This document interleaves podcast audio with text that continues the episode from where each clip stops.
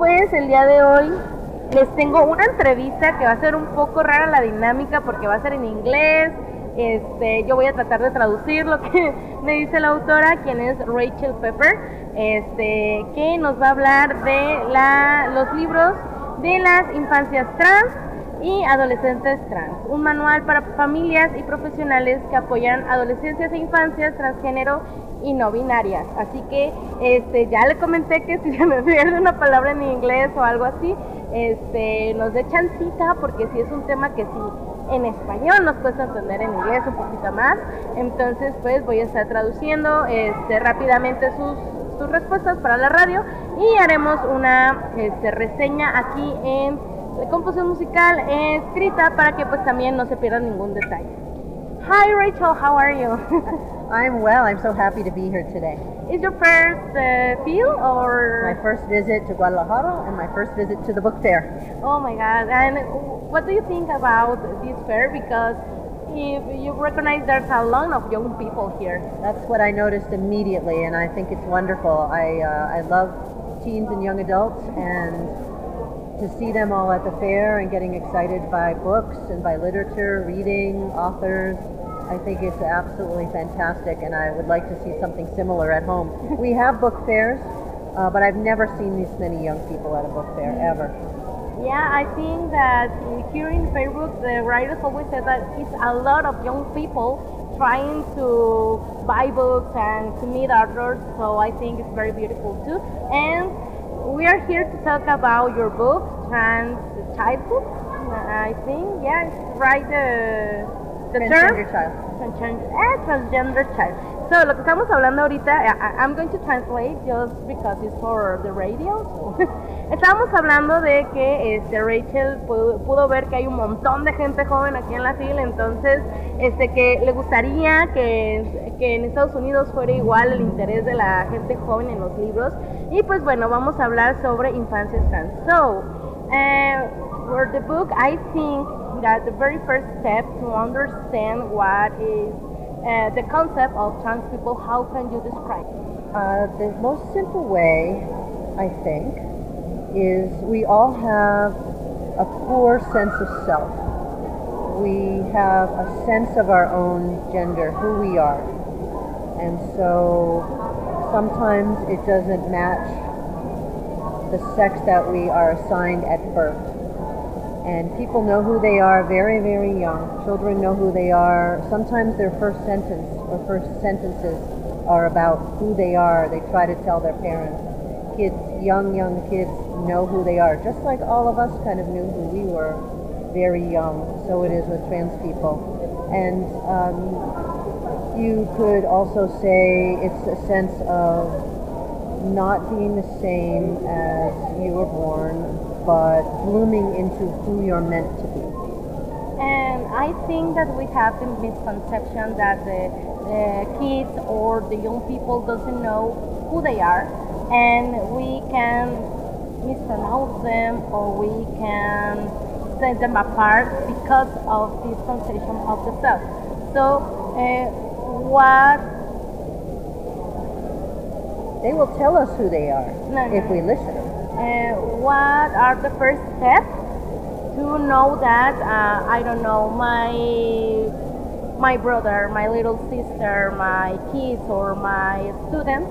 Some of them are trans. Absolutely. I mean, trans people have always existed. Trans children has have always existed. I think there's more visibility now. There's maybe a little more safety. Uh, it's not such a repressed identity. And there's more access to support and to, um, if people want um, to socially transition or even medical transition, those are more accessible now where they didn't used to be. But the important thing is just to listen to people when they tell you who they are. So young people will always tell us. And if we're not sure, we can ask them. We can ask what their pronouns are. We can ask uh, how they identify. We, we don't have to assume anything, and they will tell us. That's the simplest way. It is the simplest way, and yet it, it's so difficult for people to Yeah. grasp that concept. People sometimes say, well, how do they know? It's like, well, how did you know? How do you know who you are? You know, how, how does anyone know who they are, right? And sure, identity can change.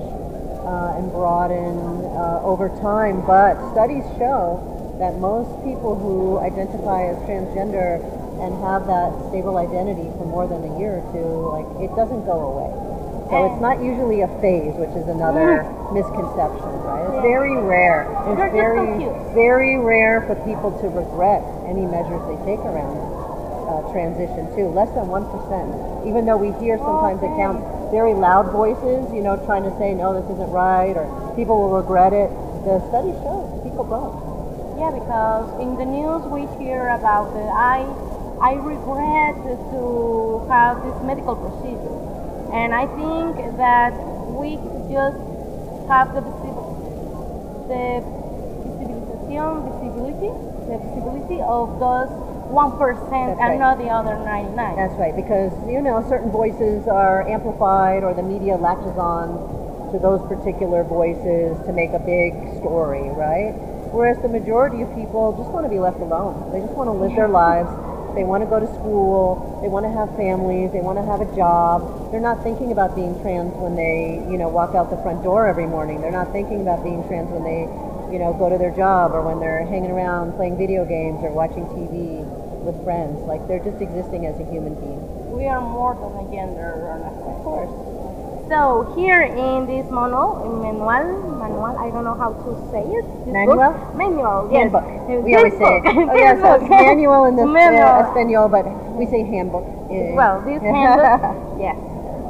Thank you. This handbook, uh, the tools that you write here with Stephanie, how do you connect with them or how do you learn it? Because it's very difficult to try to understand, comprehend, and to mm, how do I say it? To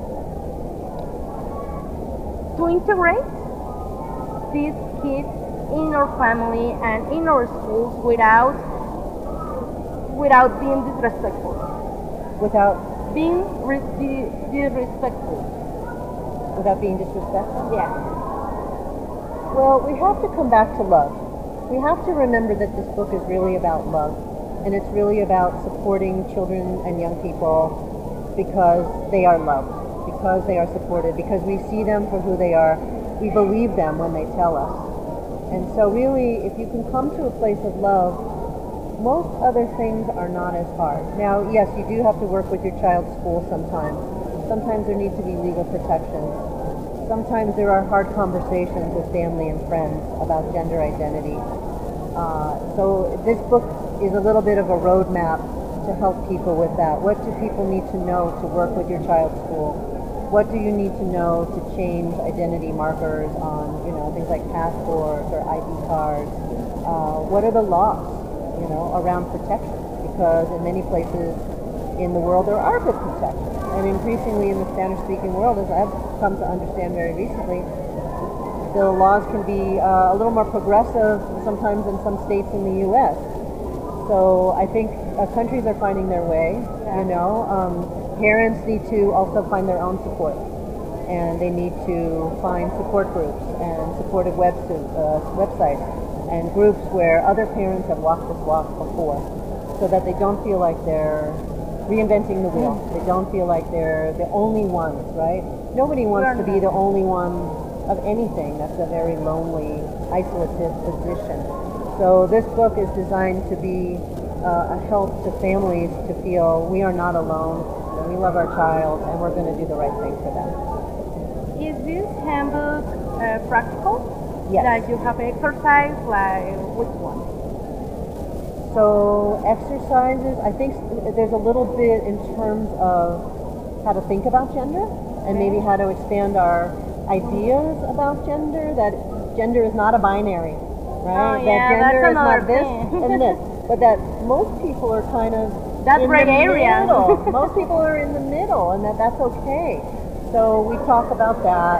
We talk about how to talk to your family and friends, how to talk to your child's school. So there is a lot of practical information in the book. It's not just a bunch of blah blah, you know, pontification. It's actually a lot of really practical steps people can take. And there's a lot of voices of parents in Oh, here. okay. And so there is an English language edition, but this is not just translating directly from English. There's a lot of more uh, culturally appropriate material that's been Oh, added to the. Spanish language edition, as well as quotes from parents and caregivers and family members all over the Spanish-speaking world. Uh, Panama, Chile, Argentina, Mexico, uh, Uruguay. Like uh, voices from parents from all of these countries are in this book, so uh, families can read those quotes and understand what has been successful for other families who have gone before them.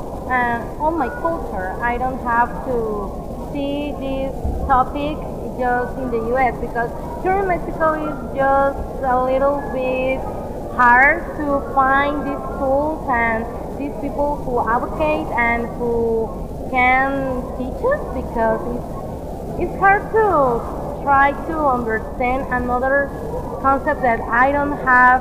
Uh, I don't have with me, but other people have. Uh, for, for example, uh, here in Guadalajara, I have a friend who is a psychologist, but his approach is to teach uh, young kids about gender, about uh, sexual preference, about menstruation, and it's the only one I know here in Guadalajara who is making that job. So I think, Wow. thi- yeah, I think this book is going to to help a lot of people who doesn't know where to turn. And Yeah, I I think hope it's so. a and it's a beautiful, beautiful, beautiful work because we just I don't know. I'm Congo is like what what I do if my kids is trans, but that's it. We don't have like a practical. That's why I I asked you. Uh, we don't have like a practical like say 101. Yeah. As as your kid how he how he's or she's doing, or what what are the emotions, no? Absolutely, it does talk a lot about emotions because parents and uh, guardians go through many emotions on this journey. So, as a child transitions, so does everyone in the family. The Yeah. parents have to let go of who they thought their child was and accept the child and affirm the child that they have. Uh, there's also a transition for the parents Yeah. right? They have to they have to mourn potentially mourn that, uh, and then affirm and love the child they have. Same with uh, siblings. So sometimes a sibling might have some some feelings of grief and loss, like their big brother, who they always looked up to, is now their big sister, and there's a change there. And it doesn't mean that they won't love and affirm them, but there's real emotions that are involved in this journey, and it can be harder for some families than others. I think that about the family and the surroundings of the child is very important because it's a child. they only see, I don't know, their parents or the family like the ones who have to protect them. And maybe in that transition and in that teaching, the parents can do something that can hurt them because, uh, and it's not like intentional. Sure, parents are going to make mistakes. I mean, pa- all parents make mistakes parenting whatever child they have, right? Like, we're not robots. We're human beings with our own history and our own flaws and our own everything.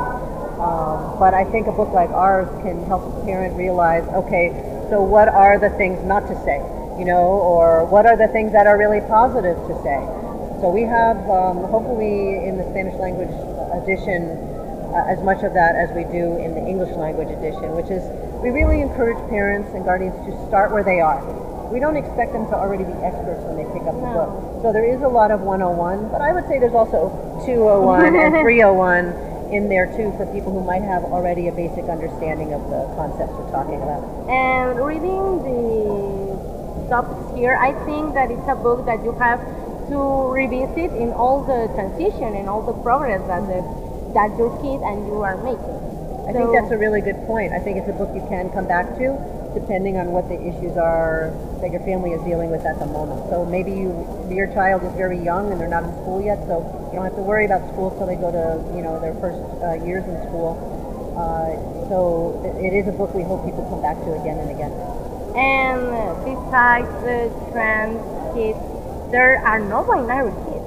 That's right. So More and more all the time that uh, young people are realizing, like just what we said about the binary, that Yeah. most people can be in the middle and it's okay to explore and it's okay to not have to fix on I am either a thousand percent male or a thousand percent female.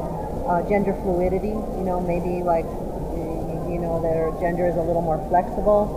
Uh, so I would say the numbers of non-binary young people are really rising dramatically, and that's we really wanted to include them in here. And I know that that is uh, uh also can be a hard concept for families. It seems, oh, maybe it would be easier if my Mhm. child just would transition because then I could just call them she and call it a day. Uh, but that's not the young people. The young people are finding their own way. So as adults, we're always sort of uh, running to catch up with them. They always are advancing language. They're always advancing gender Yeah. and sexual orientation and terminology for all of it. So, you know, books can get dated pretty quickly because we're always trying to keep up with advances in these things. So um, I always look to the young people to guide me in many ways. And there's something or in this topic that when you write it, did you learn something new? I'm always learning. So I'm a therapist by Yeah. trade, uh, as well as a writer, and I work with young people, and I learn from them every day. That's the beauty of the work that I do. And in interviewing the parents, I think I learned quite a bit, and um, in writing about the topic, uh, you, you know, as we write, we also learn for sure. And when where we can buy this book besides the field? I don't know. I'm hoping that it's widely available. Uh, if you you know look for it online or ask your local bookstore if you would like them to order it for you. So probably all the ways that people find all the books that they're interested in in all the, the countries in which they might live. and when uh, where we can look for your job? Where we can find out more about your job? Oh, more about me? Uh, yes. Uh, I do have my own website. You know, it's uh, I think it's rachel-pepper.com. Um, but I have to be honest and say it's not widely updated because I'm very busy with my private practice, uh, seeing uh, clients at home and doing some writing. So I don't always have a lot of time to update my website. So sorry about that. Priorities.